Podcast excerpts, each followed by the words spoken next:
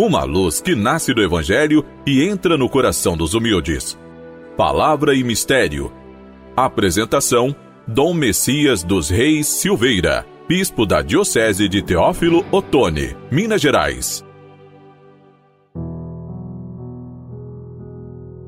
Olá, amigo, olá, amiga. Hoje é dia 14 de janeiro, sexta-feira, e o tema do programa é Jesus, exemplo de solidariedade. Ele era profundamente solidário com as pessoas. Ninguém passava despercebido, as necessidades das pessoas eram socorridas por ele. Em comunhão com Jesus, contagiados por seu amor misericordioso, nos libertamos para, com alegria e esperança, sermos comunicadores da vida no mundo. No Evangelho de Marcos, percebe-se como suas narrativas de curas são a expressão da integração dos excluídos do novo mundo do Reino. Aqueles que não ouviam agora estão ouvindo, e os que não viam agora passam a vir. Os que não falavam agora falam. Os excluídos pelo sistema socio-religioso agora participam. Então, é o projeto de Jesus acontecendo.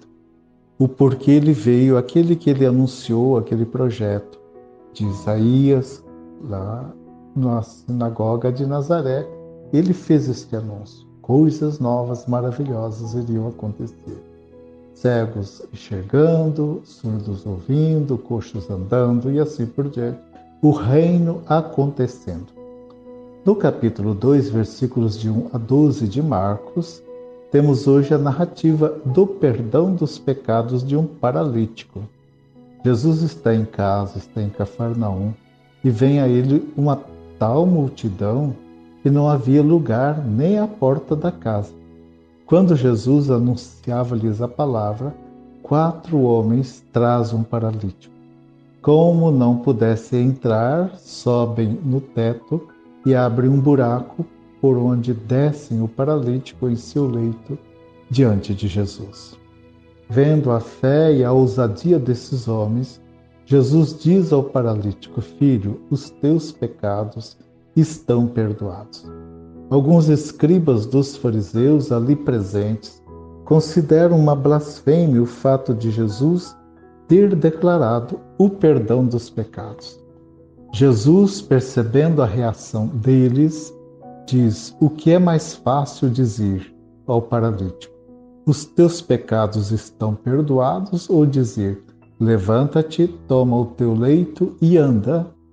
Pois bem, para que saibais que o Filho do Homem, eu tenho o poder de perdoar os pecados, eu te ordeno Dirigindo-se ao paralítico, levanta-te, toma teu leito e vai para tua casa. Nesta narrativa, o aspecto dominante é a prática do ensino de Jesus às multidões, dirigindo-lhes a palavra. Neste contexto, destaca-se o pronunciamento de Jesus comunicando o perdão dos pecados. Conforme as tradições da Igreja, os doentes eram tidos como impuros, sendo sua doença considerada como consequência de seus pecados. E só os sacerdotes é que tinham o privilégio de falar em nome da lei e de Deus, e de perdoar os pecados, mediante sacrifícios e ofertas do templo. Jesus desconsidera tal tradição a cura do paralítico é apenas um sinal da realidade maior e interior do perdão dos pecados.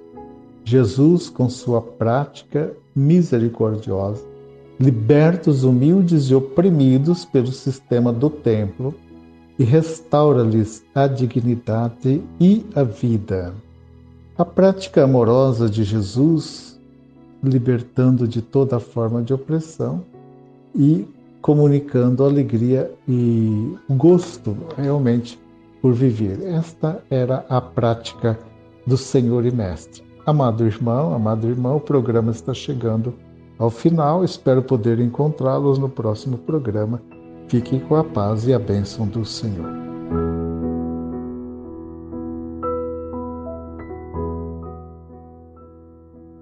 Abençoai, ó Deus, o vosso povo que confia em vossa misericórdia, e realizai os desejos que vós mesmos lhe inspirastes.